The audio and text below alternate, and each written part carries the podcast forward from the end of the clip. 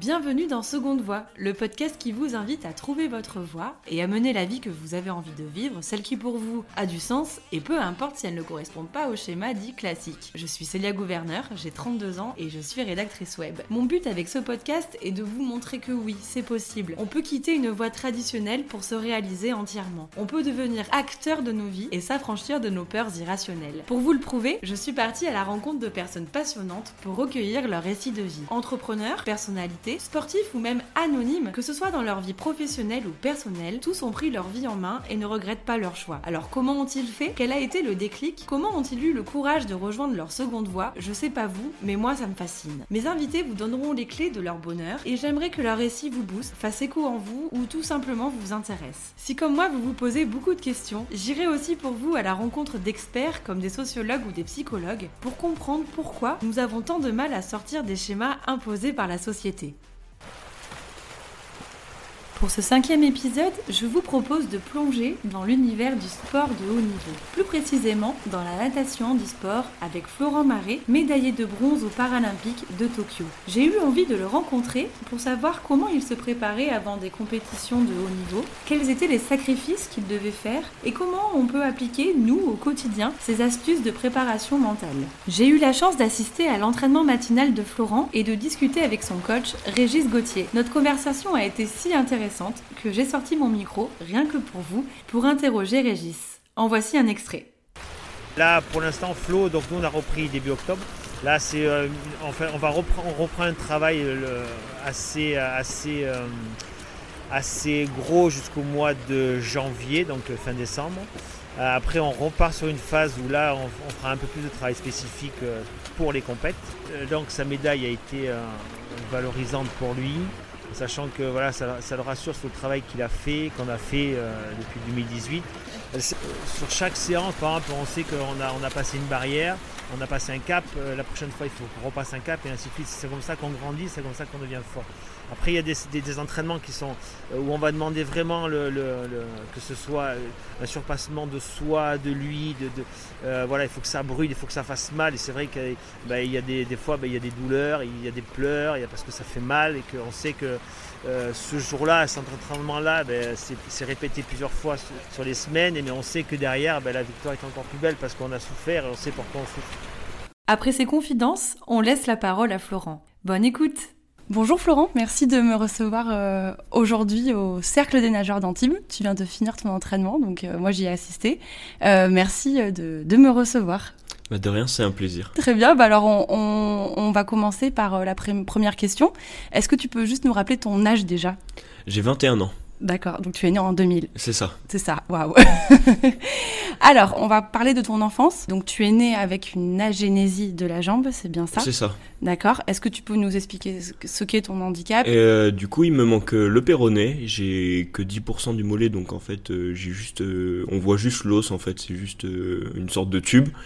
Et au bout du pied, j'ai pas un pied normal, genre j'ai 25% du pied avec juste un orteil et un autre petit orteil dessus, mais je le considère pas comme orteil, je peux pas m'en servir ni rien. Au niveau de ton enfance, quel genre d'enfance tu as eu? Parce que du coup, j'imagine que euh, au début, tu n'étais pas destiné à marcher, encore moins faire de la natation. Comment ça s'est passé C'est ça, bah à la naissance, euh, les chirurgiens avaient dit à mes parents que je devrais pas marcher, donc euh, normalement je devrais être en, soit en béquille, soit en fauteuil roulant. Donc ils ont fait une opération et en fait pendant l'opération, j'ai commencé à marcher sur le plâtre euh, naturellement et du coup en fait ils ont commencé à se dire que je pouvais marcher. Donc après euh, j'ai eu une enfance euh, plutôt normale comme un enfant normal et une enfance d'enfant normal qui marche, qui court et, qui vit sa petite vie de, de, gamin quoi. Et tu rêvais de quoi à cette époque? Est-ce que tu rêvais déjà de sport, de natation ou pas du tout? Non, je, je sais que je bouge beaucoup. J'ai fait énormément de sport quand j'étais petit. Je, on avait la chance d'avoir le multisport, donc toutes les semaines on faisait un sport différent. D'accord. Donc mes parents m'avaient inscrit à ça histoire que je fasse quelque chose. De toute façon, je pouvais pas rester à la maison, sinon c'était, mm. je foutais le bordel et, et c'était pas ouf. Donc euh, je passais mes petites journées dehors, à aller faire des fous, des choses comme ça. Donc euh, j'aimais, j'aimais le sport, mais j'étais pas dans l'optique de m'inscrire euh, dans un dans un sport et devoir faire ça toute l'année ou des choses comme ça. Je faisais vraiment du sport par plaisir et il n'y avait pas d'optique compétitive ou des choses comme ça. Et donc tu, tu savais ce que tu voulais faire plus grand ou pas à cette époque?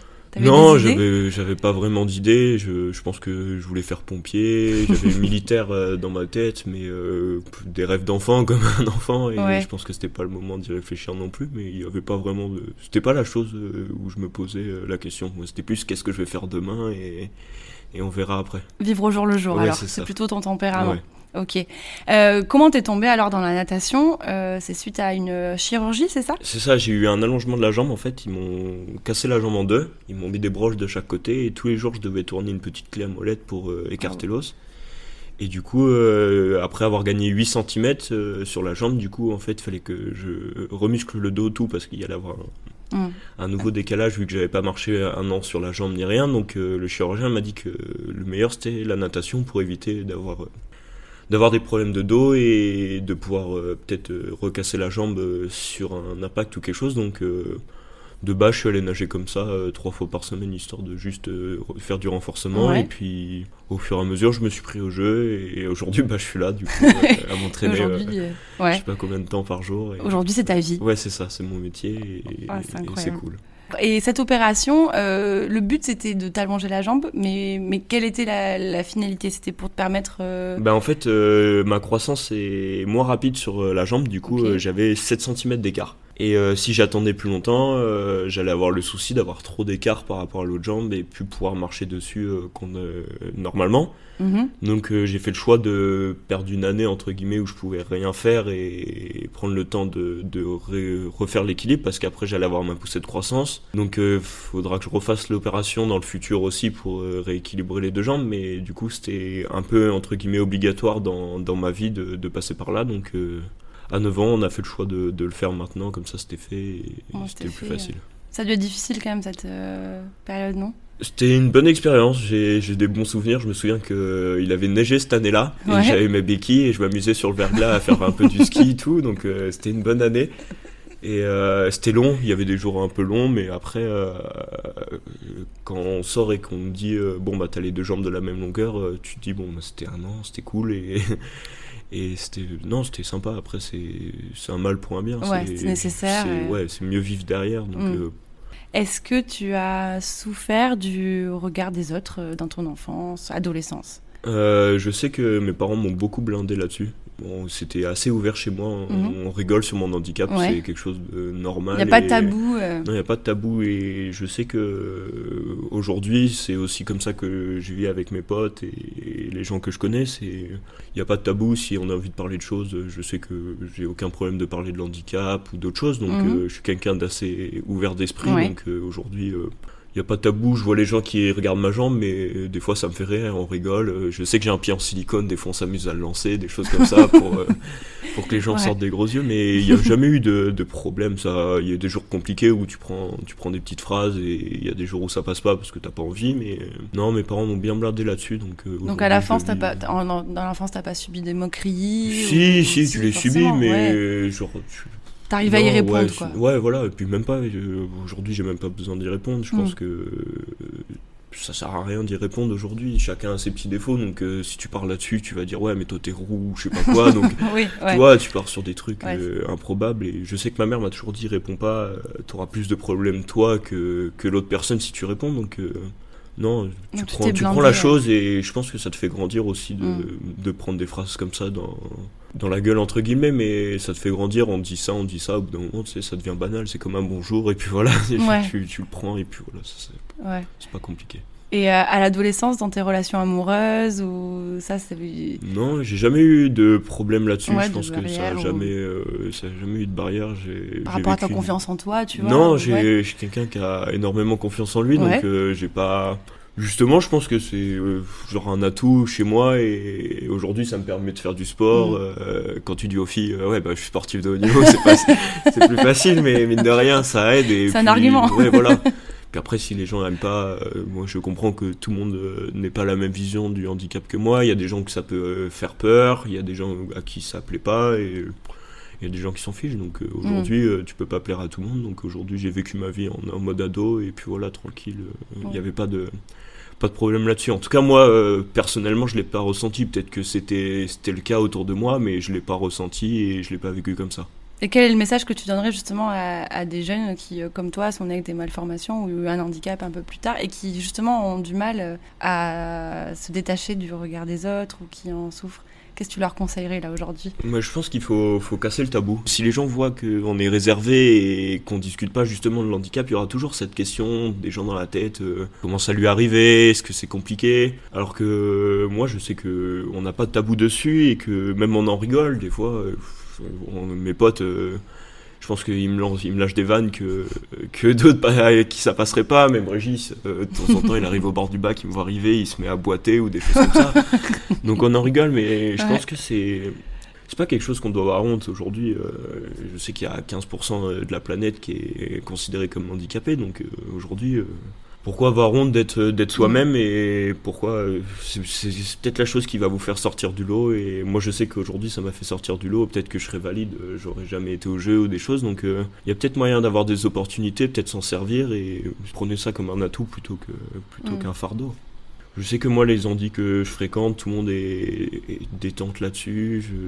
On, on, se prend pas la tête mm. et justement, euh, pas se prendre la tête là-dessus, ça devrait aller. Après, euh, ça va, ça va être dur. Il y a des jours où c'est compliqué, hein. il y a des jours où t'as pas envie et ça passe pas. Mm. Mais plus tu, je pense que plus tu prends les vannes, plus en fait, même toi, tu commences à rigoler de ton handicap. Tout, et nous, on fait plein de conneries euh, sur, on, on, fait des photomontages, tout, on s'en fiche. c'est marrant et puis voilà. Raconte-nous tes premiers pas. Donc, c'était dans les bassins de l'Espérance Vaillante, Grandville. C'est ça, ça, Grandville. Tu peux nous dire où c'est Grandville pour ceux qui connaissent pas Grandville, c'est dans la Manche. C'est en euh, Normandie. Ouais, c'est ça, la Monaco du Nord entre guillemets. Et euh, non, j'ai commencé ouais, dans une petite piscine tournesol, Kathleen, 25 mètres. Ah ouais. Donc euh, bah, c'était le club euh, de ma ville et, j'ai passé mon enfance là-bas. Donc euh, j'ai commencé la natation, j'étais en valide. Je connaissais pas l'handisport de, mhm. de, base. Donc j'ai passé 4 années à faire que du valide. Donc en fait j'ai fait un petit cursus de nageur débutant mhm. normal. J'ai commencé par 3 fois semaine, après 5 fois et après 7 fois semaine. Et puis voilà, donc, donc j'ai fait mes petits trucs. Et puis un jour j'ai rencontré Elodie Laurandi qui m'a parlé de l'handisport. Donc après mon coach à Granville m'a dit qu'il fallait peut-être que je prenne mon temps, que j'arrive pas trop tôt dans l'handisport pour justement pas avoir trop de vision parce que moi il n'y avait pas de nageur handisport euh, dans ma région donc mhm. euh, il y avait vraiment que moi et j'étais vraiment genre le seul spécimen euh, qui sortait du lot là-bas. Donc on a on a pris le temps de, de y aller tranquillement et de pas précipiter les choses. Et puis un jour on a dit bon bah vas-y il y avait les franges jeunes et, du coup je suis ressorti avec une qualif pour les Euro Juniors et, trois titres de champion de France je crois. Donc c'est là que tout a commencé, mais est-ce qu'à ce, moment-là, tu te dis déjà, je vais avoir une carrière de sportif de haut niveau ou pas du moi tout j'arrive, euh, j'arrive en handisport, euh, je passe ma classification, je sais même pas ce que c'est. Euh, le lendemain, je nage, je sais même pas ce que c'est ma classe, je sais même pas ce que c'est le principe de points, tout. on fait les classements, on me dit bon bah t'as gagné le 50 dos, je fais bon bah c'est cool, mais genre j'arrivais de, j'étais un touriste vraiment, genre je venais de, du valide, au valide tu touchais premier, tu gagnais, là c'était différent. Donc euh, non, à ce moment-là, j'étais juste, euh, je venais nager, je gagne, mais je me dis bon bah il doit avoir, c'était les francs jeunes, il doit avoir euh, des mecs au-dessus, ça doit être violence et mm. et voilà. Donc moi je me dis bon bah c'est cool, je reviendrai l'année prochaine et on verra comment ça se passe pour le moment. Tu fais 2-3 ans, après tu vois qu'il y a les qualifs pour Rio, tu vois que t'es pas trop loin, après il y a la qualif pour les euros l'année d'après, donc tu dis bon bah je vais essayer de me qualifier aux euros, donc tu dis bon bah on va peut-être essayer d'aller au jeu, et puis euh, au final bah ta vie ça, devient les jeux, et, et, tu te fais absorber par le truc, mais Justement, tu dis que ta vie, ça devient les jeux. Euh, t'as dû quand même faire des sacrifices adolescent. J'imagine que t'as pas eu la, même adolescence que, bah, que d'autres, quoi. Je suis parti de chez moi assez tôt. Je suis parti à Caen. Caen a bien voulu euh, me prendre pour nager là-bas dans le, dans le cercle régional. Donc, euh, je suis parti en internat. Euh, je voyais mes parents euh, une fois toutes les trois semaines, je crois, ou un truc comme ça. Donc, euh, en fait, je, je, passais ma vie avec les nageurs et ma famille, c'est devenu la natation, entre guillemets, parce que, mm. en fait, ta famille, ça devient ton coach, les nageurs, et t'as une, entre guillemets, une double vie. Tu fais des infidélités à ta famille, mais ta famille, tu la vois, c'est une autre vie. En fait, c'est deux mondes différents parce que mm. tu rentres chez toi, il y a personne qui parle de sport, il y a personne qui parle de site, tu as, l'impression que c'est une vie normale et tu dis putain, ça va à deux à l'heure ou ça va à 100 000, mais en fait, c'est deux mondes différents. deux mondes parallèles, euh. et c'est bien d'avoir les deux, je pense. que c'est une bonne expérience. C'est vraiment un, un monde différent. C'est à vivre, mais Mm. mais il y a moyen de, aussi de, de se perdre et de, de vraiment pas être bien dans sa tête. Tout. Je sais que j'aime pas trop parler de sport à côté. Quand on parle de la séance qu'on vient de faire, tout, il y a moyen que ça tourne vite en rond et, et que ça soit vite difficile, mais c'est une bonne expérience à vivre quand même. Adolescent, est-ce que tu as eu des moments. euh, est-ce que tu as eu une adolescence où, tu pouvais quand même avoir du temps pour sortir, je sais pas moi, aller au ciné, euh, voir tes potes euh, ou c'était compliqué? Bah Ou alors, non, ou je- encore une fois, tu le faisais avec euh, ceux non, avec je qui suis quelqu'un, euh, je suis quelqu'un qui est sérieux, mais qui veut pas non plus euh, passer à côté de ma vie entre guillemets. C'est cool la natation, mais donc tu vois, je viens à la piscine, mais à côté, euh, je vois très peu de monde de la natation et je vis ma vie normale. Même si je fais quelques dérives de temps en temps, mais après, je suis pas la vie. Je peux pas sortir tous les soirs. Je peux, mes potes, euh, je peux pas les suivre tout le temps, mais mais aujourd'hui, j'arrive à avoir une vie qui me convient et j'arrive à voir des gens. Je sais qu'entre les deux entraînements, j'ai souvent un pote qui passe Ouais. euh, le matin. L'après-midi, je fais la sieste, donc ils savent qu'il faut pas m'appeler ni rien. et, et souvent, le soir, ils passent manger Ouais. ou des choses comme ça. Donc, Donc, j'arrive à avoir un équilibre, Oui, y a euh, du. Je pense mm. que je pourrais pas vivre euh, que de la natation. Je pourrais pas faire natation chez moi, natation Ouais. chez moi. Ouais, je, tu je deviens. J'arrêterais. et-. Et je pense aussi, c'est. Tu vois, j'ai arrêté quand à un moment, je pense aussi, c'est ce qui était arrivé, c'est que j'étais à l'internat. Et à l'internat, on devait. En fait, je nageais, je devais rentrer directement à l'internat. Donc en fait, j'avais aucune vie euh, extérieure du Mm. lycée. Je passais ma vie au lycée ou à la piscine. Et en fait. euh, un matin, je me suis dit stop, genre euh, je veux plus ça, donc j'ai dit stop, j'arrête, je reviens chez moi. Et, Donc, tu et es revenu chez tes parents? Je suis revenu euh, une fin d'année, j'ai fait six mois chez mes parents euh, avant de venir en Antibes. Donc j'ai dit stop. Je, je nageais deux fois moins, j'ai pris six mois où je nageais, je m'entraînais, et- mais par contre à côté je vivais ma vie et j'ai retrouvé une vie sociale. Ouais, Ça t'a fait du bien cette Ouais, pause, il me fallait un moment ouais, où... cette respiration. C'est ça, euh, et là, et là du coup en Antibes j'ai trouvé mon équilibre parce que maintenant j'ai mon appart, je peux faire un peu ce que je veux, mais Ouais, à ouais, il y a l'époque ça aussi. c'était... pas possible, je voyais tout le monde dehors et moi j'étais enfermé dans ma chambre à, Oh à bosser là. alors que tu venais te bouffer. Donc euh, il y, a, y a des gens à qui ça convient, il y a des gens qui ont besoin de ça, qui ont besoin d'être euh, toujours cadrés et toujours, euh, toujours euh, natation, maison, natation. Mais moi je peux pas, il faut que je vois du monde et c'est comme ça. Comment t'es arrivé à Antibes alors? Euh, bah en fait, euh, Régis c'était le coach d'Elodie, Mm. donc euh, la personne que j'ai rencontrée et qui m'a lancé dans le handisport. Je me suis lié d'amitié avec Elodie, qui est devenue entre guillemets ma maman de la natation. Et en fait, j'ai toujours vu Régis. quand je venais en stage, je nageais toujours avec lui. Et en fait, revenu à Granville, je, je le vois au championnat de France handisport. Et je lui dis bon bah l'année prochaine, j'aimerais bien partir là-bas. Il me dit euh, non laisse tomber, euh, viens chez moi et on, on va aller, on va aller au jeu ensemble comme Elodie arrêté, il m'a Ouais. dit moi je veux bien reprendre un projet, ça m'intéresse et je pense que ton projet est valable donc euh, viens chez moi et on tente, on tente la qualif pour les jeux ensemble. Donc euh, en fait ça s'est pris, euh, je, je devais aller à Bordeaux et À je, Bordeaux, 10 minutes après euh, mes parents, je dis bon bah moi je veux partir en Antibes. Je pense qu'une demi-heure après on a rappelé Régis en disant c'est bon, C'est ok, on vient. en Antibes. Bon, la, la discussion n'a pas été longue et, Ouais. et c'était entre guillemets une évidence. J'ai toujours, euh, toujours côté Régis en handisport et on s'était toujours bien entendu. Et quand on voit le parcours d'Elodie, Mm. euh, tu, tu te dis, bon, bah, le mec a de l'expérience et il y a deux bassins de 50, il y a les kinés, il y a, il y a le crêpes, il y a Ouais. les médecins, il y a tout ce que tu veux. Il y a des euh, moyens aussi pour Ouais, c'est que- un autre monde. moi, j'arrive de euh, un bassin 4 lignes, 25 mètres, où, où je me démerdais pour faire la muscu chez moi. Et là, Mm. j'ai un coach, euh, j'ai un préparateur physique, euh, j'ai des kinés. euh, j'étais, je suis passé de, de débutant à un À monde professionnel, professionnel où ouais. tu tombes dedans. Tu te dis, bon, bah, en fait, t'as plus qu'à nager et il y a des mecs qui s'occupent de toi Ouais. et t'as Ouais. plus à te prendre la tête pour ci, pour Mm. ça. et c'est, plus tout est facile. calé, tout est. C'est ça. Fait pas trop froid l'hiver, l'été on bronze, donc c'est pas mal. Il y a un super cadre. Alors, est-ce qu'on peut revenir sur donc, ta préparation au JO de... Donc, tu arrives ici en 2018. Ouais. Et là, le projet avec Régis, il est simple, c'est de se qualifier pour euh, Tokyo. C'est ça, Bah, l'objectif, euh, ouais, l'objectif euh, c'était euh, très long terme de faire euh, médaille d'or à Paris. Ouais. Et donc dans, dans le programme, c'était de se qualifier à Tokyo pour pouvoir prendre de l'expérience à Tokyo et pas arriver à Paris sans, sans jeu, entre Sans guillemets, dans le sac. Et... Donc, tu allais sans pas forcément pour chercher la médaille. Non, Même si j'imagine qu'on a toujours Oui, envie, on a mais- toujours envie, mais je prends les choses une par une. Je sais que j'allais au jeu là en, en mode euh, faut que je nage bien. Et après, on verra, euh, on verra ce qui se passait là-bas. Mais l'objectif, c'est de valider des acquis pour le moment, année après, année. Mhm. Et euh, l'objectif principal, ça sera Paris, mais même Paris, même Paris, si je gagne pas, ça sera pas non plus, sera pas non plus la mort parce que j'aurais, j'aurais tout donné à 100% et je pense qu'on fait un taf on peut pas mieux taffer aujourd'hui, donc euh, faut prendre les choses le jour le jour. Faut, Ouais, encore faut- une fois, t'es dans cet état Ouais, voilà, quoi. faut vraiment, genre euh, là, tu vois, je pense pas à Paris, là, je Mm. pense à.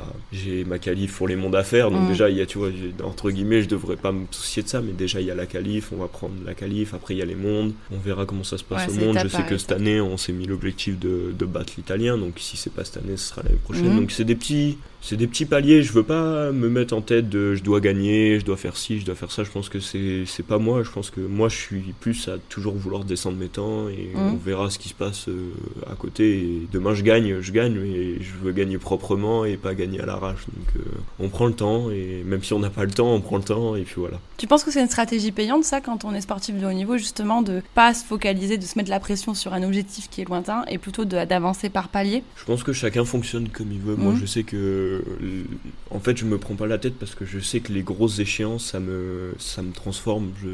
Je, sais que dès que c'est une grosse échéance, euh, mentalement, j'arrive différent. Euh, je sais que si j'ai pas eu de problème dans la préparation ni rien, je suis serein. Et en fait, je me nourris de l'événement pour, euh, pour entre guillemets élever mon niveau. Donc. Non, je pense que chacun a son mode de fonctionnement. Il y en a, ils y vont en mode euh, faut que je gagne la médaille et en fait ça leur donne un stress positif. Et il y en a, ils y vont en mode faut que je gagne la médaille et ça leur fait un stress négatif. Donc euh, ils ont plutôt tendance à, à passer à côté des gros événements. Mais moi je sais que j'arrive à me nourrir des grosses échéances sans que ça me sans ça m'impacte. Et, et en fait euh, je profite des instants. Euh, c'est, bien de, de faire des courses, mais je vais aux quatre coins du monde. euh, je suis dans des pays différents. Je sais qu'au Japon j'ai pris le temps de, de profiter. euh, profiter du village, tu vois, j'ai pris deux jours, je- là j'ai commencé assez tard, je commençais que la deuxième semaine, Mm. donc la première semaine, j'étais un touriste, j'étais Ouais. claqué de chaussettes, je me baladais dans le village et je faisais le tour du village, je profitais, je prenais des photos, je faisais tous les petits trucs que j'avais à faire pour pas m'ennuyer Mm. et je passais presque pas de temps dans ma chambre et je discutais avec les gens, je prenais le temps de si je voyais d'autres disciplines, tu vois, aller discuter avec les autres Mhm. disciplines, on est, j'étais pas dans le, j'avais l'impression de pas être dans le mood d'une compète. En fait, j'étais comme ou- si j'étais chez moi et, Ouais. et je faisais, il me restait une semaine d'entraînement, donc. euh, Tu vivais, quoi. Enfin, tu- oui, voilà, c'est ouais. ça. Et je pense que j'ai pas perdu trop d'énergie à faire ça. Mine de rien, on avait été, on était resté trois semaines enfermés, donc Mm. euh, je pense que j'avais besoin aussi de, de prendre le soleil, de, de voir du monde et. Et en fait, je suis quelqu'un, ouais, si je sais que si je commence à me mettre la pression, ça va pas aller. Ça faut, va pas aller, faut ouais. que j'y aille tranquille et Ouais. que je laisse la pression monter tranquillement. et- Même maintenant, avec euh, ce statut de médaillé euh, Ouais, paralympique. ouais, parce que ça sert à rien de se prendre la tête. Si je me prends trop la tête, je vais réfléchir et, et ça bon. va pas être bon. Alors que si je pars détendu, je sais que je sais que ma course elle est calée, euh, je sais que j'en ai bouffé des, des milliers, des 100 mètres comme ça. ouais. Donc euh, aujourd'hui, si, si je suis détendu, tu vois, au jeu, ma première course, je la rate. Ouais. Je la rate Et pourtant, tu étais attendu euh, plutôt sur cette épreuve, le ouais, papillon. le papillon, mais tu vois, je, le matin, je nage 59, euh, je sors de ma course, je me dis putain, je vais vivre des jeux, ça va être un enfer. ça va être, euh, je suis en train de, de passer à côté des jeux. Et en fait, euh, je, je discute avec un des coachs et je retourne, tu vois, je retourne nager et en fait, on fait, je fais une demi-heure d'ondule. Je vais même pas m'échauffer, je fais juste des ondulations. Et en fait, euh, il me dit, tu vois, tu sais les faire, les ondulations. Et en fait, tu te détends, tu te dis, bon, bah, en fait, ça revient tranquillement. Et, le soir, je nage deux secondes de moins et je rate le podium à rien. Donc, euh, mine de rien, le soir, je fais mon meilleur temps d'une seconde, alors que le matin, euh, je fais deux secondes de plus et je finis à l'agonie. Je, je sais, j'ai fait, même pas fait, j'ai failli pas me qualifier pour la finale. Donc, Mm, euh, ouais, ouais. faut savoir, faut savoir jauger l'énergie aussi qu'on Mm. a et, et savoir l'utiliser au bon moment. Tu, quand tu as le premier euh, jour, donc quand tu te ne qualifies pas euh, pour le papillon, tu arrives à rapidement mettre de côté en fait cet échec pour te concentrer sur le prochain objectif?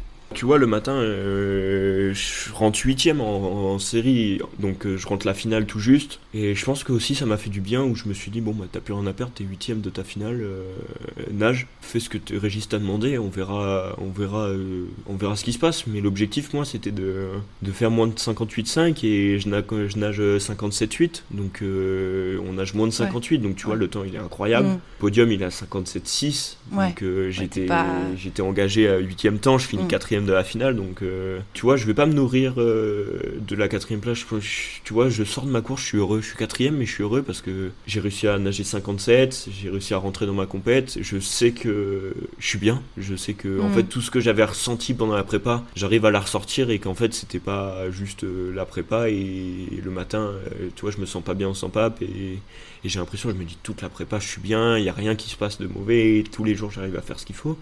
Et donc en fait là c'est le moment où je rentre dans ma compète et je me dis où le moins tout ce qui restait de pression en fait il y a plus rien parce que je sais que je vais bien nager et, et j'y vais de toute façon je fais pas mes courses pour être euh, médaillé euh, c'est pas l'objectif C'est pas principal ton objectif. Ouais. L'objectif c'est de descendre les temps parce que euh, aujourd'hui je pourrais être médaillé et pas progresser et demain demain plus être là. L'objectif c'est de, de vivre sur le long terme aussi donc euh, et je sais que surtout il me reste quatre, trois courses derrière donc Mm. euh, à quoi bon à quoi bon se prendre la tête à être quatrième alors qu'il me reste euh, Il y a d'autres choses deux courses arrivent. derrière où on a bien travaillé et je sais que j'ai une course pour le fun derrière où, Mm. où, entre guillemets je pourrais m'amuser donc euh, il reste trois jours ça fait ça fait dix ans que j'attends ça entre guillemets ça fait dix ans que j'attends pour nager là donc je vais pas commencer à me dire ouais t'es pas bon je vais pas commencer à mettre Ouais, une spirale négative et, et passer à côté Ouais. de mes jeux. Et là tu le regrettes c'est pas 20 minutes que tu les regrettes c'est toute ta vie que tu regrettes les jeux. Et euh, Régis, à ce moment-là, donc en fait, euh, il n'a- pas pu être présent avec toi physiquement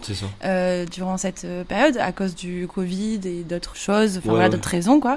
Comment on fait pour euh, du coup euh, maintenir euh, cette relation-là dans un moment aussi important Et puis en plus, c'est frustrant. Je me dis euh, aussi bien pour Régis que pour toi, vous êtes ensemble pendant des années, des mois, tous les jours à préparer un, événement, et, et lors de cet événement, vous n'êtes pas ensemble. Euh, Est-ce que vous avez fait des visios? Vous vous êtes appelés régulièrement? Je sais que euh, on est assez détaché avec Régis. Ouais. On, on travaille, on partage des choses, mais en fait, on n'a pas forcément le besoin. Bah moi, je ressens pas le, forcément le besoin de l'avoir avec moi. Genre, euh, j'ai besoin de ses retours, mais euh, j'aurais préféré qu'il soit là, tu vois, mais ça aurait été plus simple. Mais aujourd'hui, je sais que je peux l'appeler et lui dire voilà, euh, je me sentais comme ça. Il, en fait, il a tellement d'expertise qu'il sait pourquoi c'était comme ça. Il a pas besoin de voir.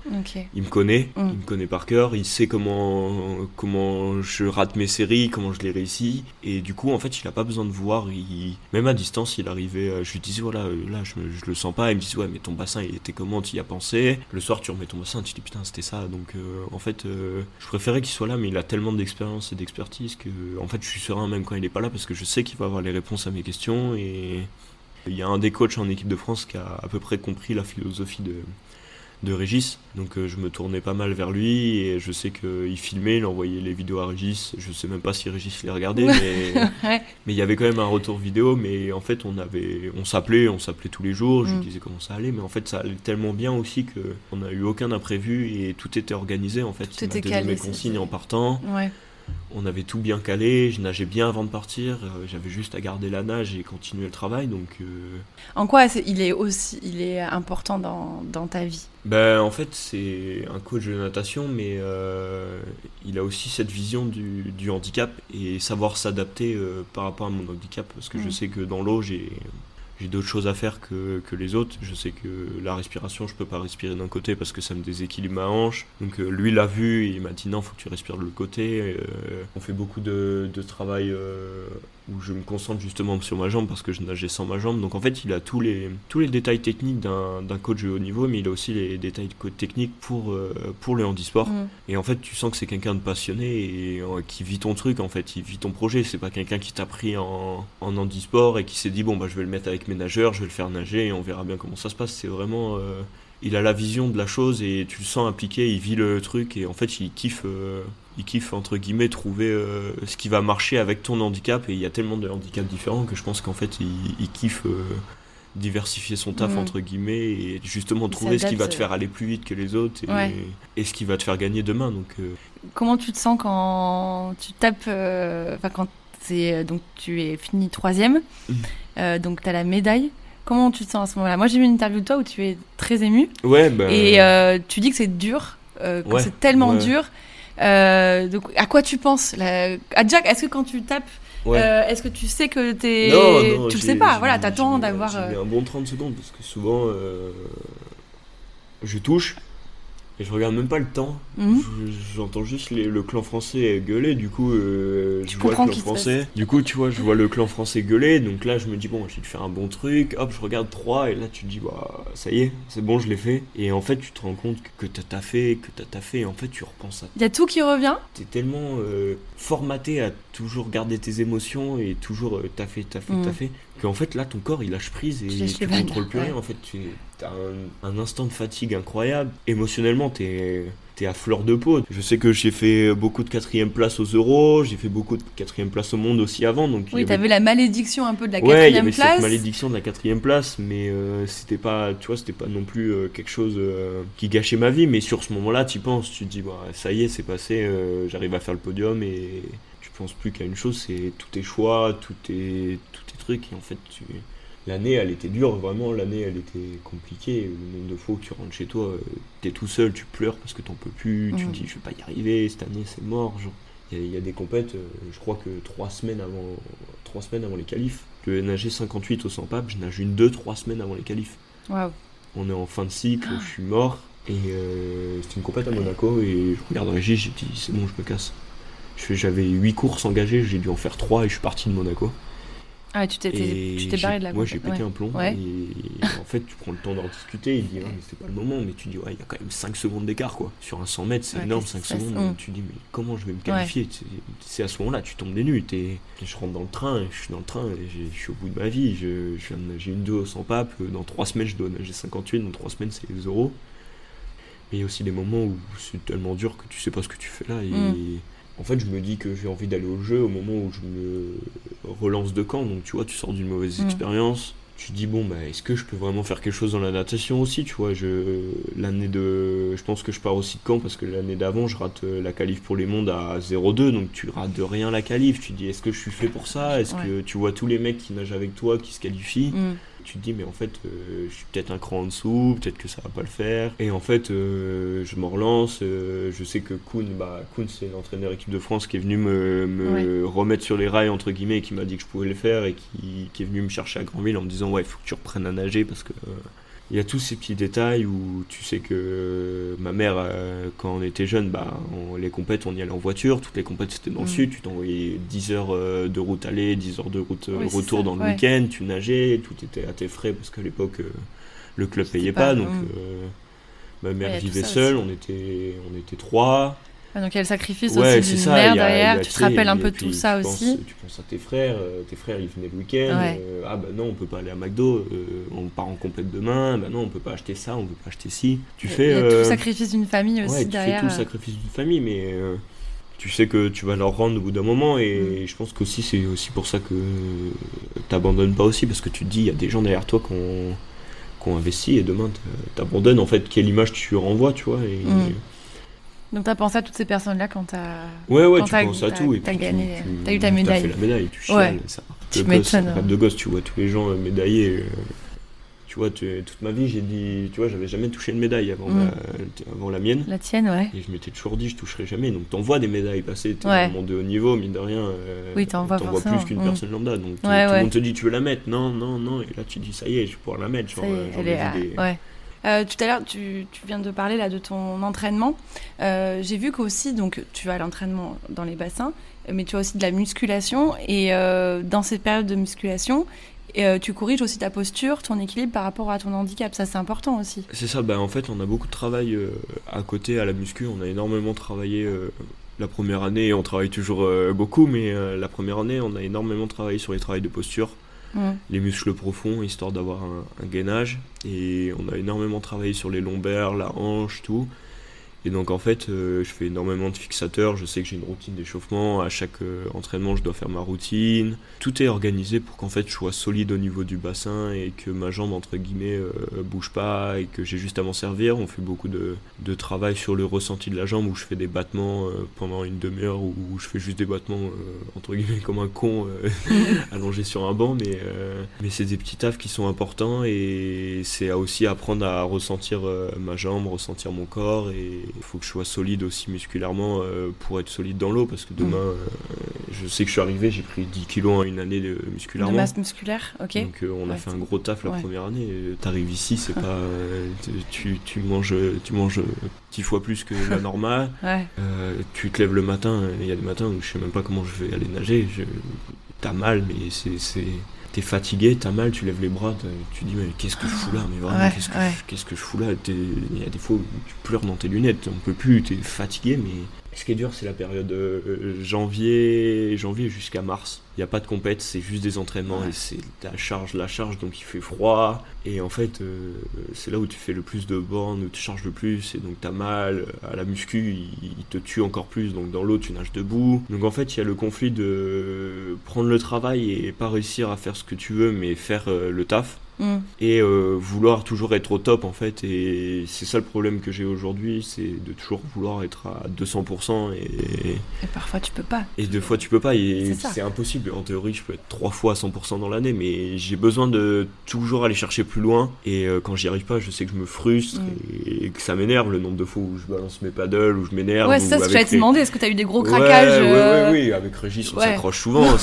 Des, euh, J'ai ouais. un tempérament où dès que ça me saoule, je commence à, à gueuler et, et je gueule sur moi. Ou et après, tu prends des réflexions parce que tu nages mal, donc tu l'envoies chier, donc ça part. Et après, euh, c'est comme ça, mais euh, c'est une vie de couple. hein, Ouais. Il y, a des- il y a des jours où on s'entend bien et il y a des jours où tu peux même pas te voir et t'as même pas envie de le voir. Donc, euh, mais tu vois, il y a des jours où tu craques, il y a des jours où il y a des jours où tu crois que c'est fini, il te ressort encore un 2000 et là tu, tu mets tes lunettes, t'as l'alarme qui coule et tu repars. Tu dis je sais pas comment je vais finir, mais je vais finir. Et Et en plus, tu rentres chez toi et il faut revenir à 15h30. ouais, c'est ça. C'est il faut soir, revenir ça, en ça, plus le soir. Ça, c'est plus dur, se lever pour euh, pour retourner le soir, Ouais. c'est un enfer. Mais après, euh, faut pas croire que c'est compliqué non plus. C'est une belle vie. hein. Je, suis, je suis payé pour nager. Mm. J'ai- pas de problème euh, à me dire qu'est-ce comment je vais payer le loyer, comment je vais manger. Je n'ai rien à faire de mes journées. Je me trempe juste le cul. et- Ouais. et- enfin, après, bon, c'est ouais. dur, mais c'est c'est entre guillemets ma passion. Et pour le moment, je nage pour le plaisir. et je T'arrives encore à nager pour le plaisir Je Moi, c'est que une question plaisir, que je me, c'est- je me posais quand on fait ça tous les jours. Est-ce qu'on arrive encore à nager euh, Ouais, pour le plaisir Tu prends du plaisir Mm. parce que y a- c'est un autre plaisir. C'est pas le plaisir d'aller nager, c'est le plaisir de, de t'emmener plus loin. En fait, euh, je suis en train de juste voir jusqu'où je peux emmener mon corps et, comme à la muscu, je sais qu'on on, s'envoie énormément euh, sur les jambes, mais quand il y a les max, souvent mon coach il me dit la jambe elle va pas péter. Je dis ben, on verra bien le jour où elle pète en deux, elle pète en deux et c'est qu'on aura atteint la limite. Mais en fait, euh, aujourd'hui, le plaisir c'est de, de t'emmener le plus loin possible pour voir jusqu'à où ton corps peut aller et, Mm. et comment tu peux l'emmener. Et, et en fait, c'est c'est kiffant de voir euh, comment tu peux transformer ton corps et, et le faire devenir une machine juste dans un domaine. Et nager, je pense que le plaisir de nager, je l'ai en compète. Mm. En compète, c'est vraiment le plaisir de Ouais. nager, mais à l'entraînement, faut- c'est plus le plaisir de se faire mal et de, de voir jusqu'à où je peux, je peux emmener. Et justement, il y a des matins où tu ne lèves pas, mais t'as mal. Et en fait, là, c'est là où tu es le plus heureux parce que tu sors ta série, tu dis, moi, je suis, je suis cramé. Ouais. Et en fait, euh, Mais j'ai bien travaillé. ouais, voilà, c'est ça. et T'as tu- le sentiment du. C'est ça, et tu sors, t'es heureux, Mm. tu passes une bonne journée. Donc, euh, Ouais. Euh, Est-ce que tu peux nous en dire plus sur ta préparation mentale? Donc là, tu as un coach, tu as Régis, tu as la préparation physique. Est-ce que tu as une préparation euh, mentale spécifique? Est-ce que tu vois, par exemple, je sais pas, des, des sophrologues, euh, des psychologues Ouais, bah, j'ai essayé tout ce qui était sophrologie et tout. Mhm. Et euh, j'y arrive pas. je- T'adhères pas? Non, non, c'est pas, quelque chose. Ça me semble un peu vaudou, entre guillemets, mais. Donc euh, je vois un psy. Je, Ouais. je vois un psy où on parle un peu de, un peu de tout et de rien en même temps. Donc. euh, Tu vois un psy comme nous, on voit un psy Ou est-ce que vous travaillez vraiment des aspects particuliers que tu peux aller chercher après dans ta non, préparation je au un jeu? psy, je vois un psy. euh, je vois un psy de temps en temps. Je lui parle de Régis, mais je pense qu'on a dû parler trois fois Régis dans ma vie. Non, je parle de ma petite vie. Ouais. Et je pense que les deux sont liés, donc euh, si je suis bien dans ma tête, je serai bien dans l'eau. Donc euh, aujourd'hui, j'ai besoin que ma vie soit carrée. Et et il y a des petites choses à. On a tous des petites choses à, entre guillemets, ressortir de son passé et à travailler. Donc euh, Mm. je prends le temps de travailler ça et, et de grandir. Je pense que ça m'aide à grandir. Je suis arrivé un, un peu, entre guillemets, comme un gamin à Tibes. Et, et je dirais pas que je suis un adulte aujourd'hui, mais j'ai mûri et je prends le temps de entre guillemets faire face à mes démons pour pouvoir pour pouvoir être mieux dans l'eau et mieux dans ma vie de tous les jours. mais je pense que voir un psy c'est pas que pour la natation c'est pour ma vie entre guillemets. Et je pense que vu que ça va bien dans ma vie ça ira bien dans l'eau donc mmh. mais Régis tout à l'heure d'ailleurs me disait que tu étais en train de devenir un homme. Donc, tu vois, vous êtes raccord sur sur le discours. J'aimerais revenir sur à quoi ressemble une semaine type. Donc ta préparation tout ce que tu disais donc tu, tu peux pas fumer tu peux pas boire. J'aimerais quoi ton régime alimentaire euh, enfin voilà, connaître un peu tout.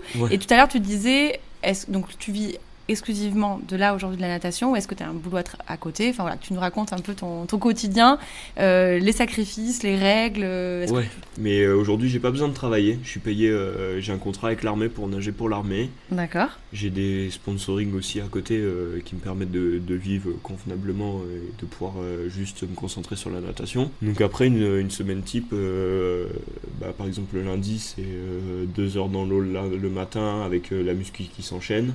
Derrière, je rentre manger. Euh, je t'avouerai qu'on a faim et que le régime alimentaire, euh, je suis quelqu'un qui prend pas trop et qui, qui perd assez vite. Donc, euh, tu te fais plaisir. J'essaie de faire attention, mais j'ai faim et j'aime énormément la viande, donc je mange énormément de viande. Et après, s'il faut se faire des frites, je mange des frites. Hein, je vais pas je vais pas me limiter, mais après, il faut surtout faire attention, c'est à l'hydratation, ça c'est important. Où je bois énormément d'eau à côté parce que, mine de rien, le plus important, je pense, c'est l'hydratation et c'est vraiment le, entre guillemets, le seul point où je fais vraiment attention. Mais, euh, Et donc, après, pour finir le lundi, bah, après le soir, je retourne nager deux heures.